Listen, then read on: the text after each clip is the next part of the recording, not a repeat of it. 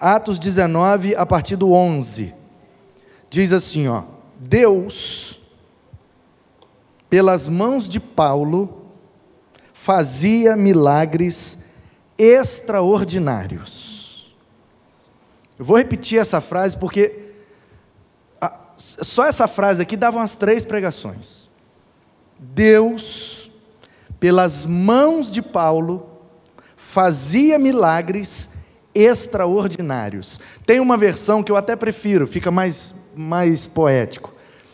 Deus, pelas mãos de Paulo, realizava maravilhas extraordinárias.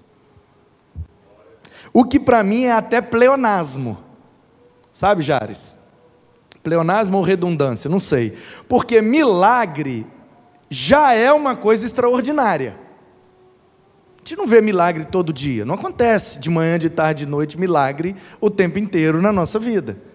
É algo extraordinário. Ordinário é acordar, é respirar. Ah, isso também são milagres. A gente acorda, a gente respira, a gente vive. Isso é um grande milagre da vida. Amém. Mas não é nessa perspectiva que eu estou falando. Estou falando de milagre mesmo, algo sobrenatural que acontece e todos ficam convictos de que foi Deus que fez aquilo, porque é algo humanamente impossível. Eu, eu falo milagre nessa perspectiva. Então, esse tipo de milagre já é extraordinário. E aí o texto, e quem escreveu isso aqui foi Lucas. E Lucas é o homem mais douto, mais conhecedor, mais estudado, mais erudito do Novo Testamento. Então eu chequei no original para ver, não é possível que o Lucas cometeu um erro. Realmente ele falou milagres extraordinários, e eu fui conferir e ele falou mesmo. Falou mesmo. E aí eu falei: tem um negócio aqui. Tem um negócio aqui. Daqui a pouco a gente volta e você vai ver o que, que tem aqui. Então Deus, pelas mãos de Paulo, fazia milagres extraordinários, a ponto de levarem aos enfermos lenços e aventais do seu uso pessoal diante das, dos quais as enfermidades fugiam de suas vítimas. O texto está um pouco formal, eu vou interpretar para você. Olha só. Pelas mãos de Paulo, Deus fazia milagres extraordinários. O que o, que o Lucas está dizendo é: Deus usava Paulo como um instrumento extraordinário. Paulo era um instrumento extraordinário nas mãos de Deus. Tanto que pegavam de Paulo lenços, eu tenho aqui, você vê, é melhor, né? Então olha só, o Paulo suava igual eu, e ele pregava e limpava com lenço, e no final da pregação o lenço dele ficava molhado, as pessoas pegavam o lenço molhado de Paulo, ia lá nas pessoas que estavam doentes, e a pessoa ficava curada. Quem entendeu diz amém. amém. Lenços e aventais, roupas de Paulo.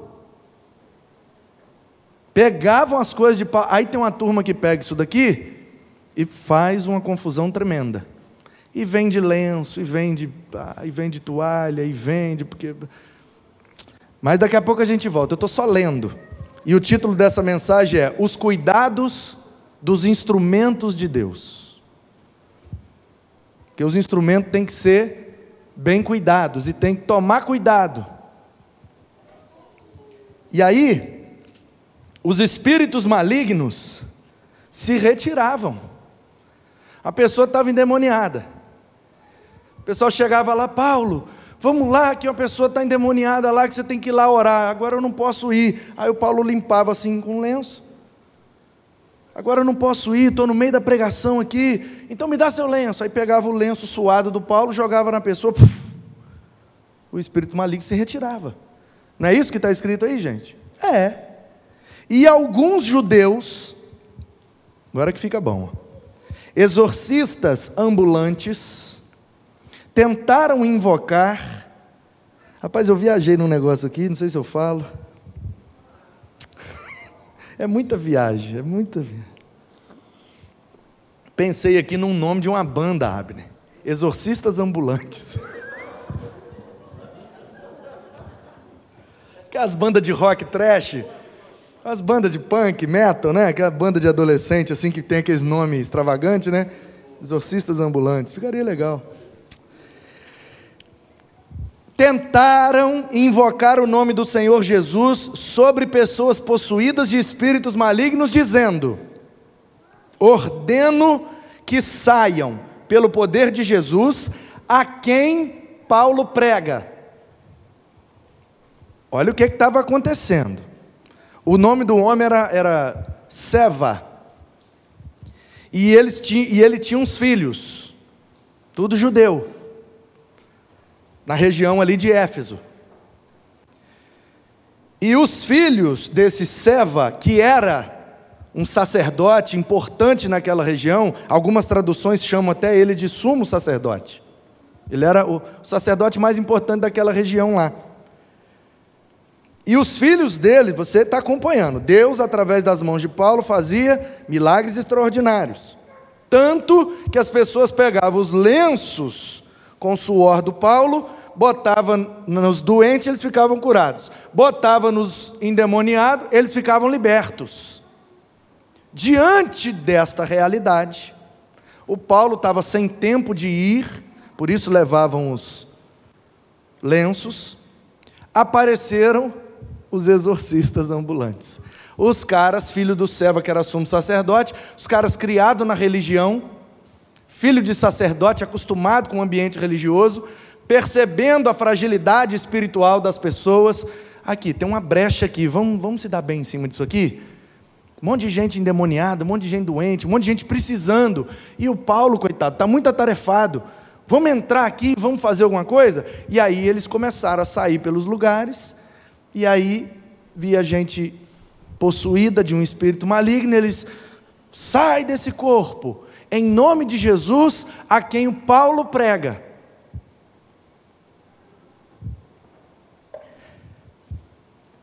Olha o 15. Olha o 15. É, é maravilhoso esse texto. Estou apaixonado com isso aqui. Mas o espírito maligno lhes respondeu: Conheço Jesus e sei quem é Paulo. Mas vocês, quem são?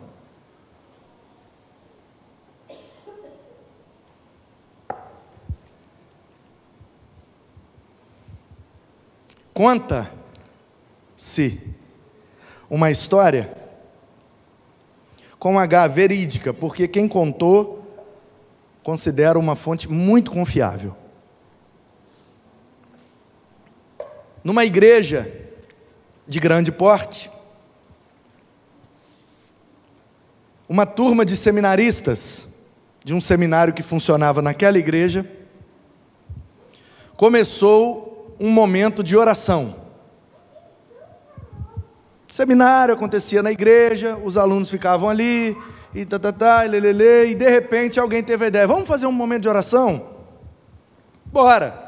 E os meninos, então, seminaristas, começaram a, todo dia, naquele determinado horário, se reunirem para orar. Era um dia de semana, as portas da igreja abertas, não o templo, não toda a estrutura, mas a, a recepção, a portaria, a secretaria, porque a igreja estava tendo aula no seminário, muitos alunos, muitas turmas. E um grupo de seminaristas no salão social, que era no térreo da igreja, orando, com a voz um pouco mais exaltada. Uma metrópole, passa muitas pessoas na calçada da igreja, e uma senhora oprimida, barra, possuída, não se sabe exatamente o que, mas ouviu a oração e entendeu, está tendo um culto. Eu estou me sentindo muito mal, estou oprimida, e, e eu vou lá pedir para eles orarem por mim. Entrou na igreja, foi acompanhando o barulho da oração, e chegou no salão social da igreja e uma turma de seminaristas orando. Quando a mulher entrou no ambiente da, da oração, ela deu uma travada. E pai, tei, deu uma bugada e começou a fazer uns barulhos. E os meninos abriram o olho e começaram a olhar. E a dona veio, veio, veio por meio da roda. E os meninos orando, orando. E, e agora, e agora, daqui a pouco todo mundo parou de orar e ficou olhando os olhão regalado. E aí um seminarista mais para frente botou a mão na cabeça da dona e falou: sai em nome de Jesus. E o negócio que estava dentro da dona virou para o seminarista e falou assim: Você vai me tirar?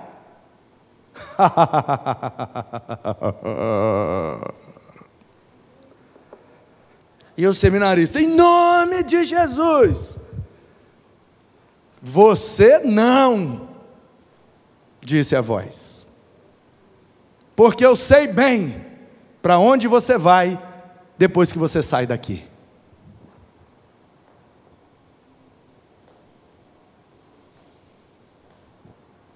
Fecha o parênteses. Vamos continuar lendo? 16. E o possuído do espírito maligno saltou sobre eles, dominando a todos. Eu estou rindo, mas com muito respeito. Olha o que, que aconteceu. Não, contar ninguém acredita. Pelas mãos de Paulo, Deus fazia milagres extraordinários. Tanto que os lenços suados de Paulo eram levados para curar as pessoas e expulsar os espíritos malignos. Vendo essa oportunidade, os filhos de Sevas, que era sacerdote naquela região, começaram a querer também expulsar demônio das pessoas, o que pode ser chamado de exorcismo. Exorcismo é, é colocar para fora, ok? Exorcizar é colocar para fora. Por isso pode ser chamado exorcismo essa prática de expulsar demônios. E aí encontraram um endemoniado e um dos filhos de Sevas, mais para frente, em nome de Jesus, a quem Paulo prega, sai. E o bicho falou com ele: Jesus eu sei, Paulo também, mas você eu não conheço não. Diz o texto que os bichos, porque pelo jeito era plural, porque foi no plural, né?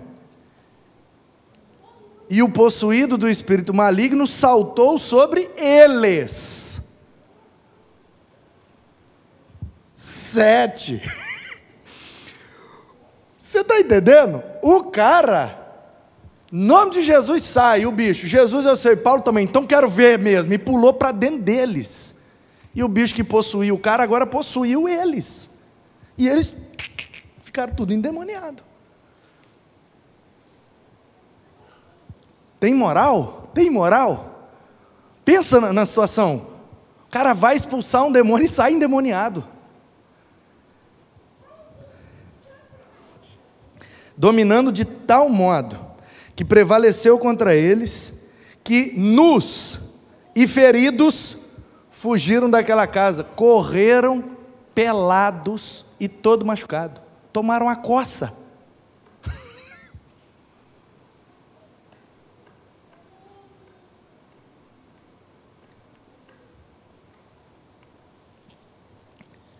Este fato chegou ao conhecimento de todos os moradores de Éfeso, tanto judeus como gregos, e veio temor sobre todos eles, e o nome do Senhor Jesus era engrandecido. Muitos dos que creram vieram confessando e denunciando publicamente as suas próprias obras. Também muitos dos que haviam praticado magia, reunindo seus livros, os queimaram diante de todos. Calculado o valor dos livros, verificaram que chegava a 50 mil denários. Assim, a palavra do Senhor crescia e prevalecia poderosamente.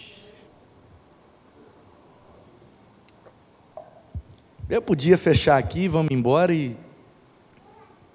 Mas caso alguém não tenha percebido a plenitude dos fatos aqui, vou tentar elucidar. Olha o que, que aconteceu, gente. Os caras viram Paulo fazendo a obra de Deus, viram Paulo sendo instrumento de Deus, e pensaram: nós somos filhos do sacerdote, a gente conhece as palavras, a gente sabe o jeito de falar, a gente conhece os códigos, as gírias, os verbetes, a gente fala o evangeliquez. Então a gente pode fazer também. Bora fazer? Bora. E se deram mal. Se deram muito mal. Mas isso glorificou o nome do Senhor, engrandeceu a igreja e a palavra de Deus. Por quê? Porque ficou claro, ficou claro quem era e quem não era. Ficou claro quem estava sendo instrumento de Deus e quem estava sendo instrumento de sua própria carnalidade. Se eu não me engano, foi o Woodson Taylor. Abner, que é ligeiro no Google aí, pode me ajudar. Ou Fabrício, ou mais alguém com o dedo rápido aí. Eu acho que foi o Woodson Taylor, que disse assim: a obra de Deus, feita do jeito de Deus, sempre contará com os recursos e as bênçãos de Deus. A obra de Deus, feita do jeito de Deus, sempre contará com os recursos e com as bênçãos de Deus. Paulo estava fazendo a obra de Deus do jeito de Deus. Por isso ele contava com o poder, com o recurso e com a bênção de Deus. Os filhos de Sevas estavam querendo fazer a obra, porém, do seu jeito. Como é que a gente sabe? Isso já foi, já foi feita uma pergunta aqui. Naquelas terças-feiras que nós fizemos de treinamento e capacitação para os pequenos grupos. Achou a frase? É o Hudson mesmo? Ainda está funcionando as catracas. E numa daquelas terças-feiras, nós passamos aqui quase um ano ouvindo palestras, treinamentos, aprendendo com quem sabe. Vieram aqui pastores que, trabalham com pequenos grupos, com célula, com, com esse tipo de, de ministério há muitos anos e são muito bem-sucedidos. Todos do Estado que são bem-sucedidos nesse trabalho vieram aqui. Haja luz. Alguém acendeu aí, né? Tá bom. Pior que acendeu e sumiu, porque eu nem vi quem que acendeu. E eu estou falando de negócio de espírito aqui, o povo fica assustado. Ainda bem que acendeu, porque se apaga era pior. É, vai, daqui a pouco eu tenho que mandar sentar. Senta. Tem uma turma que pegou a referência aí. Né? Então, veja bem. Naqueles estudos, depois que terminava a palestra, a aula, o treinamento, seja o que for, nós tínhamos um tempo de perguntas. E a, a, o assunto daquela semana, no, na palestra, no treinamento, foi sobre a visão, a visão de Deus para a igreja do século 21. E aí envolvia nessa visão o relacionamento, o compartilhar, voltarmos para as casas, porque nós estamos muito entemplados, a gente tem que destemplar um pouco. E, e, foi passada essa visão, na perspectiva de Atos, tal e tal e tal. E uma pessoa fez uma pergunta muito pertinente: Como saberemos? Porque foi mencionado na palestra que geralmente a visão de Deus para uma comunidade passa através do seu líder geralmente o pastor. E a pergunta extremamente pertinente foi essa: como saber se a visão que o líder está trazendo vem da parte de Deus. Porque pode ser algo do coração dele. E a resposta do, do pastor, palestrante naquela ocasião, foi genial. E ele disse assim: Bom, é fácil saber quando, quando é de Deus e quando não é de Deus. Quando é de Deus, flui, prospera, avança, precisa fazer força. Mas quando não é de Deus, aí fica forçado, fica truncado, fica pesado, e aí a gente percebe. Aqui, ó, a receita está aqui. Como saber aqui quem era de Deus e quem não era de Deus? Você tem dúvida? Entre Paulo e os filhos de Sevas, quem estava com Deus e quem estava sem Deus? Simples. Pega o lenço do cara, botou lá, curou. Pega o cara, vai expulsar, o bicho pula nele, joga ele no chão e se rasga todo, sai pelado e todo ralado? Quem estava fazendo do jeito de Deus? É óbvio que era Paulo. Porque o Lucas, imagine essa situação. O Lucas aqui, a essa altura, ele já é testemunha ocular dos fatos. Que até um determinado momento ele não, ele não está presente. É fácil perceber porque ele diz: eles foram, eles vieram, eles fizeram. Ele está narrando a história que ele ouviu. De repente ele muda e ele passa a conjugar na primeira pessoa do plural. E nós viemos, nós chegamos, nós voltamos. Quando você está lendo e percebe a mudança da conjugação, você fala: opa, aqui o Lucas já está dentro do barco. A essa altura aqui, o Lucas estava junto já. Ele viu a história, ele viu o Paulo, e ele viu os filhos, ou ouviu dizer do que aconteceu, porque diz que a notícia correu por toda a cidade de Éfeso. E ele, na primeira palavra do versículo 11, ele dá a opinião dele. Ele está inspirado por Deus, sim.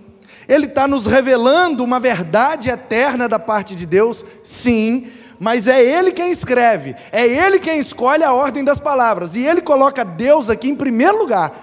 Deus, pelas mãos de Paulo, fazia milagres extraordinários. Então a conclusão de que Paulo estava com Deus e era de Deus é do Lucas, e ele, inspirado por Deus, é usado para nos revelar isso.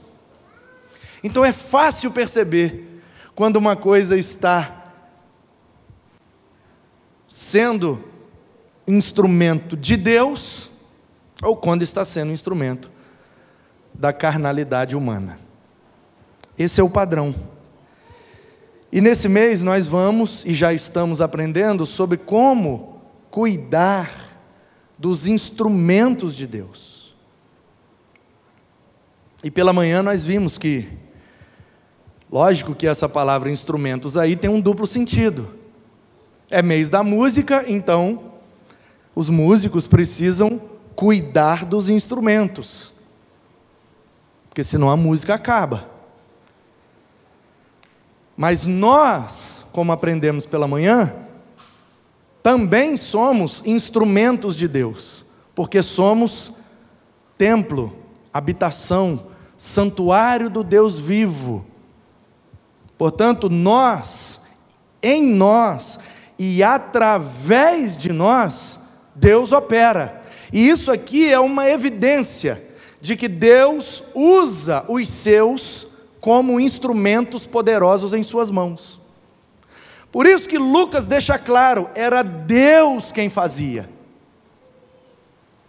Era pelas mãos de Paulo, ele também deixa claro, porque Deus escolheu, em sua soberania, quem sou eu para questionar, usar pessoas. Toda honra e toda glória a Deus, através das pessoas através das pessoas. Eu não fui atraído ao Evangelho por uma voz. Manu, vai na Igreja Batista Central hoje à noite. Não foi. Não foi. Foi um amigo meu que chegou. E aí, Manu, beleza e tal, e pá, pá. Vamos lá comigo? Tá, tá, tá, tá, tá, vamos, pai, pô, pô, ouvi o evangelho, falei, nossa Deus, tomar uma decisão, tomei, e estou aqui até hoje. Então foi Deus? Claro que foi, mas ele usou aquele amigo. Ele usou aquele pastor que pregou naquela noite, Nilson de Márzio, Lucas 15, filho pródigo, volta para casa. Deus é o pai que você precisa. Nunca mais esqueci. Foi Deus, isso é indiscutível, mas ele me tocou através dos seus instrumentos. Ele usou o André, ele usou o pastor Nilson, ele usou as irmãs, que após a minha decisão me levaram para uma sala, me deram um copo de água com açúcar, me deram o evangelho, mais importante é o amor, pegaram meu nome, pegaram meu telefone, me abraçaram, ficaram comigo até eu conseguir parar de chorar, me indicaram voltar no domingo, me indicaram matricular na classe dos catecúmenos, Aleluia. E lá na classe dos catecúmenos eu conheci outros novos crentes e fui fazendo amizade. E pela minha idade fui integrado aos embaixadores do rei. E ali eu tinha um conselheiro. E pela minha idade, eu, domingo às 18 horas, eu fui chamado para a Unijovem. E depois, no outro domingo, às 15 horas, fui chamado para sair para evangelizar. Que naquele tempo era entregar folheto e convidar para o culto à noite.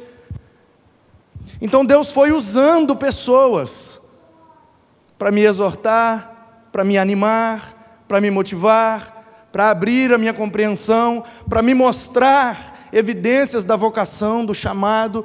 Deus usa pessoas. Ele usou alguém para que você estivesse aqui hoje. E Ele usa você para tocar em outros. Você, caso esteja fazendo do jeito de Deus, você se torna em Deus um instrumento em Suas mãos. Assim como o violão na mão do Leandro, assim como a guitarra na mão do Juninho. Eu não sei, eu não sei fazer. Olha essas cordas, meu Deus. Como é que os meninos. Ah. O Juninho pega aqui. Como é que.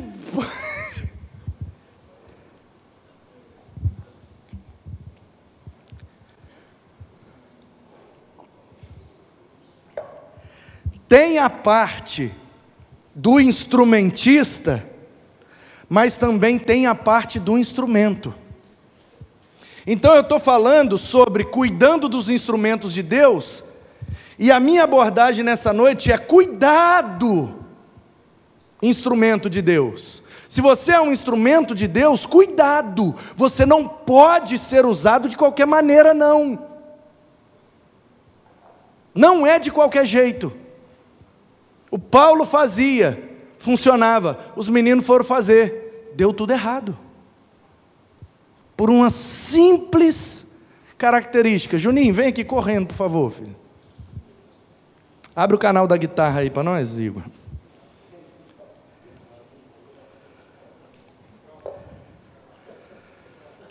Vem, vem mais para cá, para a câmera pegar nós aqui, Juninho. Com a guitarra.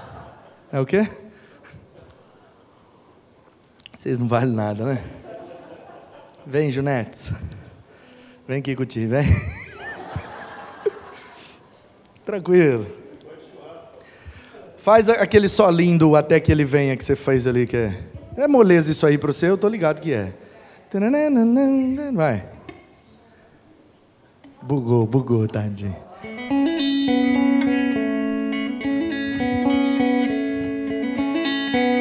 Continua fazendo. Continua fazendo. Continua. Continua.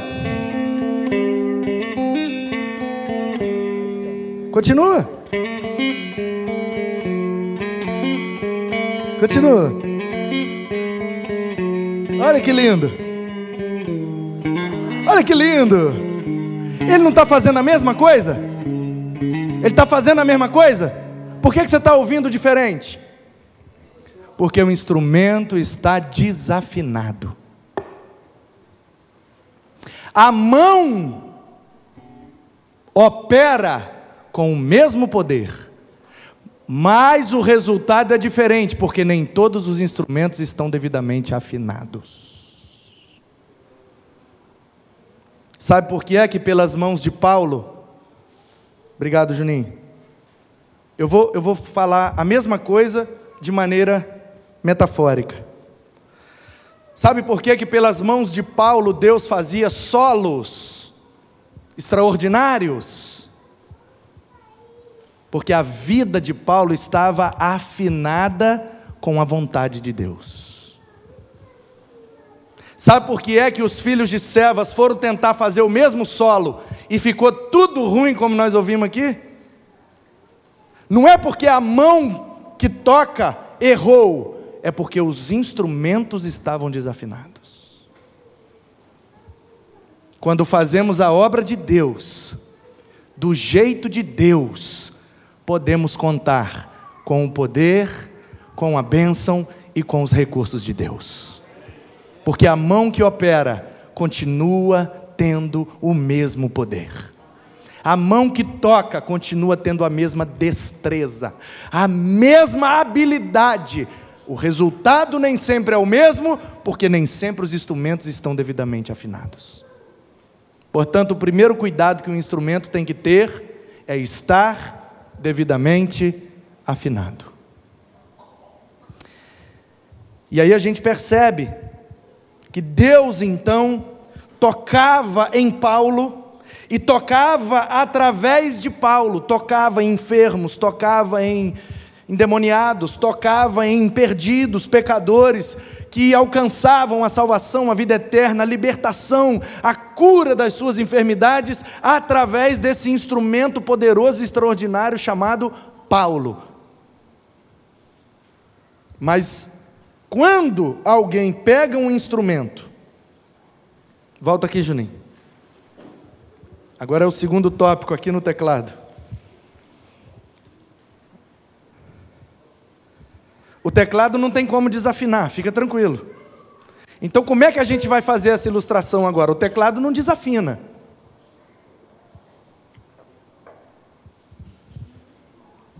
Toca aí.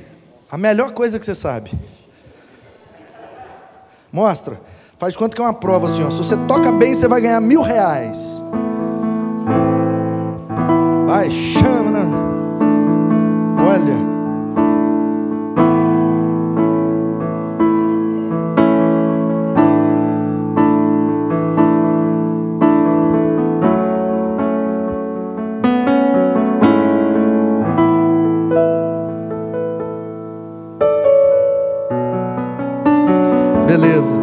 Vi como é que faz.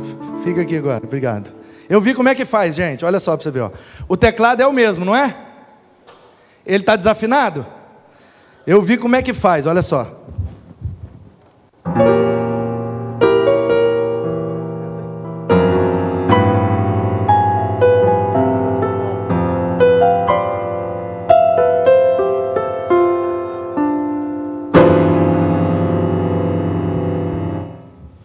Sustém. O teclado é o mesmo? Por que, que você ouviu coisas diferentes?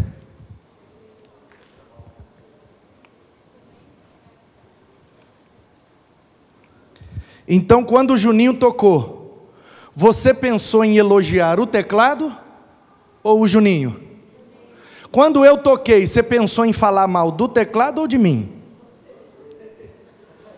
Obrigado, Juninho. Metade do, do preço da mensagem hoje é, é seu, tá? Vou compartilhar. Qual é o segundo cuidado que os instrumentos de Deus precisam ter?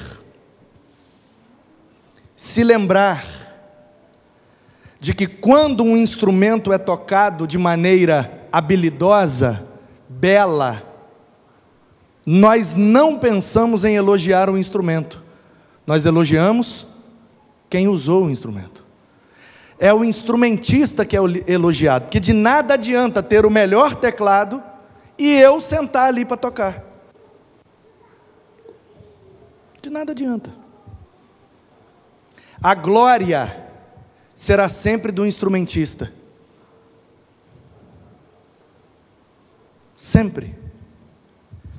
A guitarra Fender é uma guitarra muito boa, muito desejada pelos guitarristas.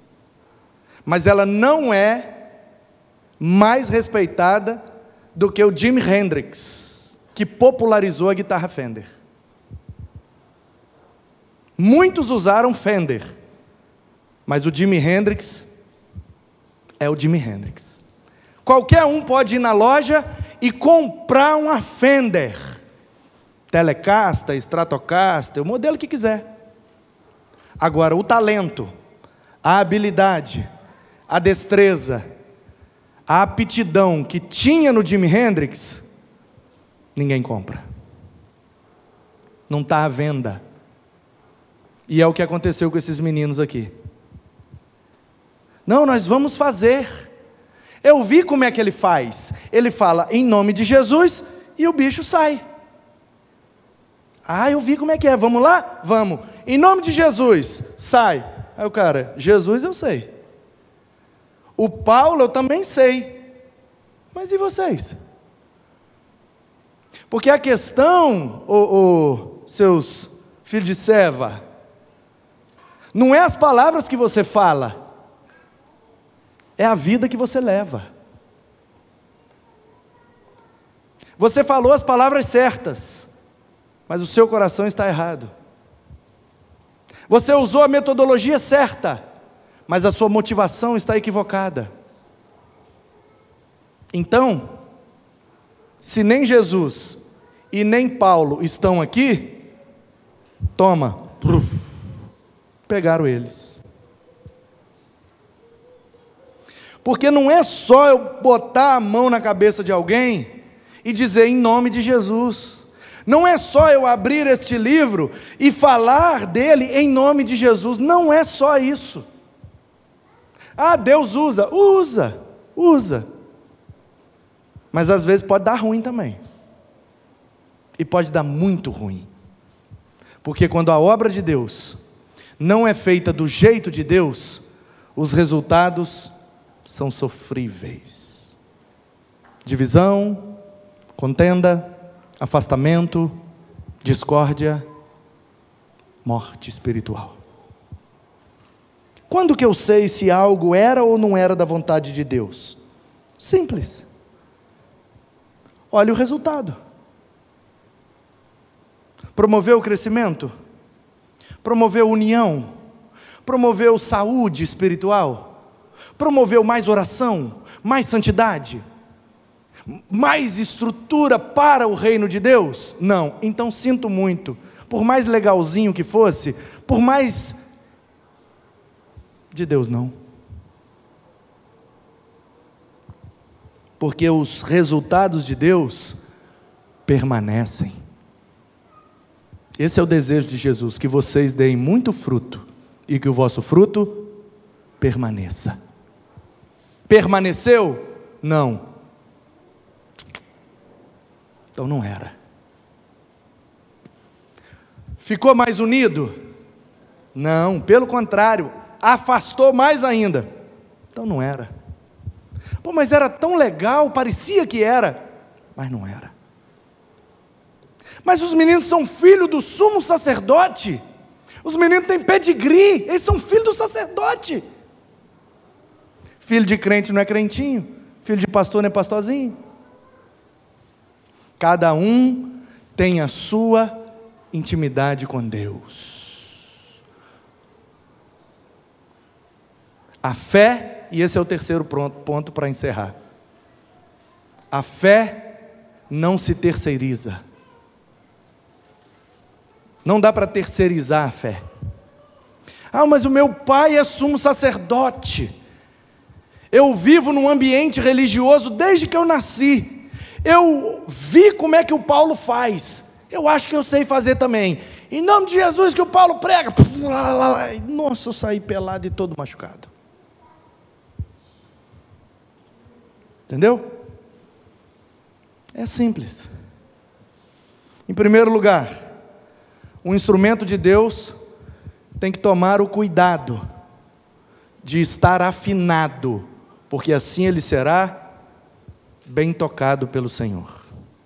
O instrumento de Deus tem que entender que a glória será sempre do instrumentista. jamais do instrumento. E o instrumento de Deus não pode confiar em terceiros. Ó, o Juninho está escalado hoje para tocar a guitarra. Aí o Juninho chega aqui e fala assim: Ah, mas eu não ensaiei, não sei se não estou legal para tocar hoje. Não, eu, vou, eu vou passar para o fulano. Fulano, me cobre lá. Aí o fulano vem. Aí o fulano toca. Pode ser até que toque melhor do que o Juninho. Só que aí quando termina o culto, o meu telefone toca. Pastor, estava assistindo aqui pelo YouTube. Esse rapaz que tocou a guitarra aí, o senhor sabe quem ele é? Não, sei não, é problema de escala aqui, ele veio só para cobrir o guitarrista. Pastor, chama ele para conversar sobre esse, esse e esse assunto. E aí naquela semana eu saio para fazer uma visita.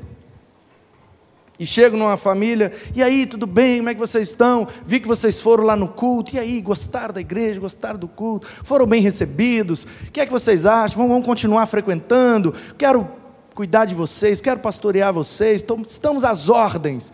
Ah, pastor, olha, o culto foi muito bom, fomos muito bem recebidos, a igreja muito amorosa, e realmente, olha, vimos lá a obra, a expansão, tudo que Deus tem feito, maravilha, mas a gente não vai ficar lá não, porque um guitarrista lá que a gente viu e, e aconteceu uma situação aí no passado, e aí não vai dar para ficar lá não.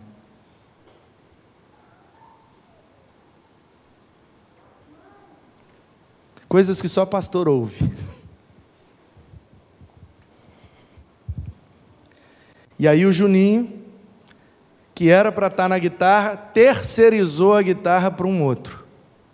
Que na hora de usar a guitarra foi muito bem, mas o resultado foi desastroso. Porque nós não produzimos música. O teclado produz música. A guitarra produz música. Esse instrumento produz adoração. Isso aqui não é uma banda, por mais que pareça.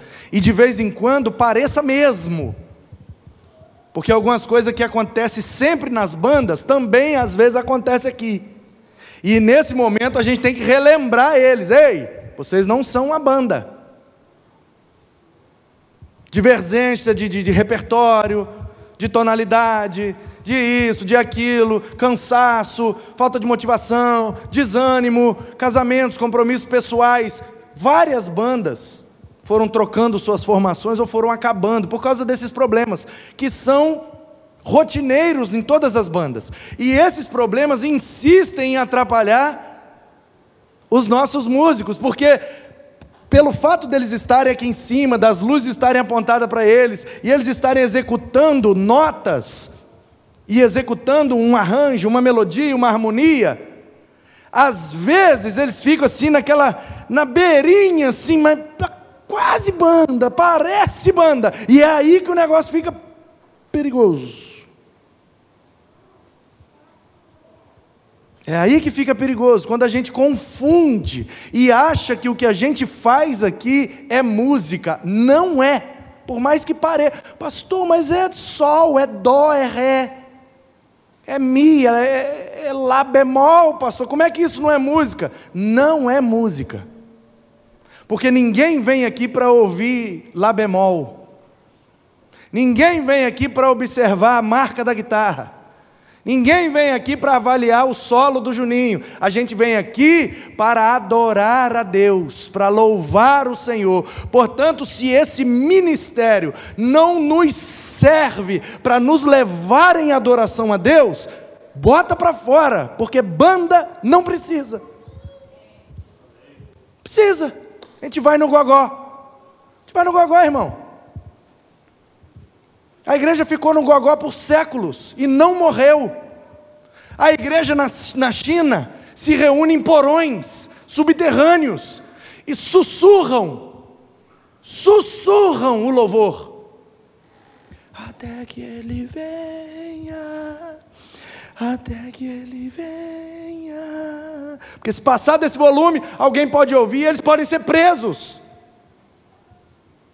Não tem guitarra, não tem bateria, não tem música, não tem volume alto, e a igreja só cresce na China. Porque nós não precisamos de banda, nós precisamos de adoração. Não importa se o cara só sabe dar três notas, se ele está afinado com Deus, se ele sabe que a glória é de Deus, ele é um instrumento, está pronto para ser usado. Não adianta ele saber todas as escalas de trás para frente, com quinta, com nona, com décima, quatorze e não sei o que, do diminuta, dos cambal a quatro. Não adianta se ele não estiver afinado com Deus e não reconhecer que a glória será sempre de Deus. É isso que nos faz instrumentos. Estarmos afinados e reconhecermos que a glória é do instrumentista. Por melhor que seja o instrumento, se ninguém tocá-lo, ele não faz música. Portanto, queridos, essa história nos ensina essas lições preciosas. Temos que estar como instrumentos de Deus alinhados e afinados com a vontade do Senhor. Temos que reconhecer, apesar do resultado extremamente positivo, temos que ter a consciência. Foi através de nós, mas a glória será sempre de Deus. E não podemos terceirizar a nossa experiência terceirizar a nossa fé. Ah, irmão, vocês oram por mim. Não, meu irmão, ora você. Por que, que você não ora? Ah, porque eu não sei, não tem certo e errado na oração, não, meu querido. Você sabe falar? Sei, então abre a boca e fala. Falou com Deus é oração. Tem como errar. Ah, mas eu não me sinto preparado. Então volta lá no primeiro passo. Afine, alinhe o seu coração com o coração de Deus. A frequência da sua vida tem que ser a frequência de Deus. Ele é o padrão para a gente ficar afinado. Não adianta ele estar tá fazendo tim, a gente está fazendo tom. Se ele é tim, nós temos que ser tim também. Vamos entender qual é a frequência, quais são as notas que Deus está tocando, para a gente ir junto com Ele, afinado com Ele, porque a obra de Deus, feita do jeito de Deus, no tom de Deus, com a harmonia, melodia e as notas de Deus, terá sempre o poder e a bênção de Deus. A glória será sempre dele e eu não vou terceirizar a minha fé nem a minha experiência. Eu vou afinar o meu coração, eu vou dar a glória devida ao Senhor e vou viver as experiências através de mim, porque se ele fez através do Paulo, ele pode fazer através de mim também. Eu não vou terceirizar, vai você. Eu quero viver. Eu quero ter história para contar. É muito legal a gente contar a história dos outros. Muito legal. Mas melhor ainda é contar as nossas próprias histórias. É contar nossas próprias histórias. Ah, tem ali no gabinete mais de 10 livros de ilustração. Histórias de missionários, histórias de. Ah, e ilustrações maravilhosas, porque no mar Mediterrâneo, no século XVII, uma grande tempestade se aproximava da costa da Inglaterra. E um navio, blá blá blá, blá blá blá, blá blá blá. É só história. Só história. Agora, quando eu viro e falo, ó, eu estava lá numa situação e aconteceu assim, assim, e foi assim que Deus fez e o resultado foi esse. Ei, mas isso é bom, hein? Isso é bom e é viciante, isso é até perigoso, que a gente vicia nisso. Então, sobre essa situação de sermos instrumentos de Deus, é tão simples quanto parece. Se somos instrumentos, no mínimo, estejamos afinados, reconheçamos que a glória é do instrumentista e vamos fazer música, gente, agradável aos ouvidos do Senhor, para que as melodias sejam as melhores possíveis.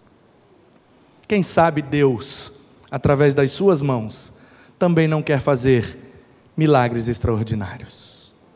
Quem sabe Deus, através da sua vida, também não quer realizar maravilhas extraordinárias. Sabe por que é que Lucas usou essa redundância? Milagre extraordinário para mostrar que todos os cristãos daquele tempo viviam experiências maravilhosas com Deus, porque todos eram perseguidos, todos eram afugentados, todos eram questionados. Quem foi cristão nos primeiros séculos foi cristão de fato. É por isso que lá no início o cara dizia: Eu creio, batizava logo. Porque quando o cara dizia eu creio, ele está dizendo: pode me matar.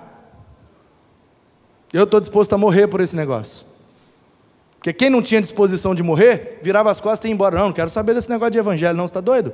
Acabei de ver ontem o cara morrendo ali por causa desse negócio de Jesus. Eu vou mexer com o negócio de Jesus? Estou fora. Então, quando o cara dizia, eu quero Jesus, em praça pública, batiza logo, batiza logo, porque, meu querido, você está disposto a dar a vida e ele é crente mesmo.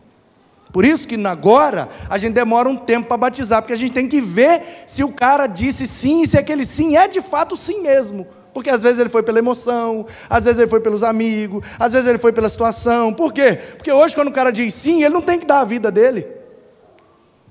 Se ele nem quiser mudar nada, ele nem muda. É só fazer escondido que ninguém sabe e ele fica aí, ó, 10, 20, 30 anos.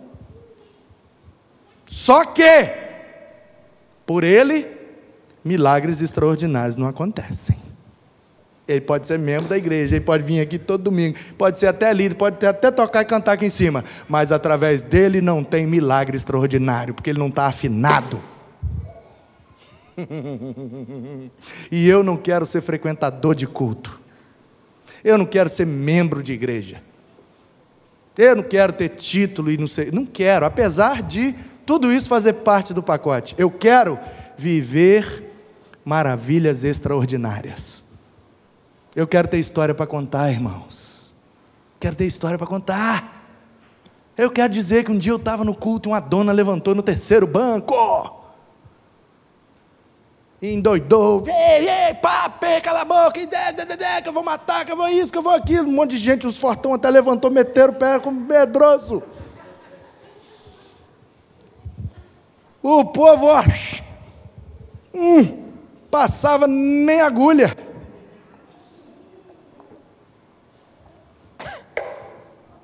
E eu nem entendendo.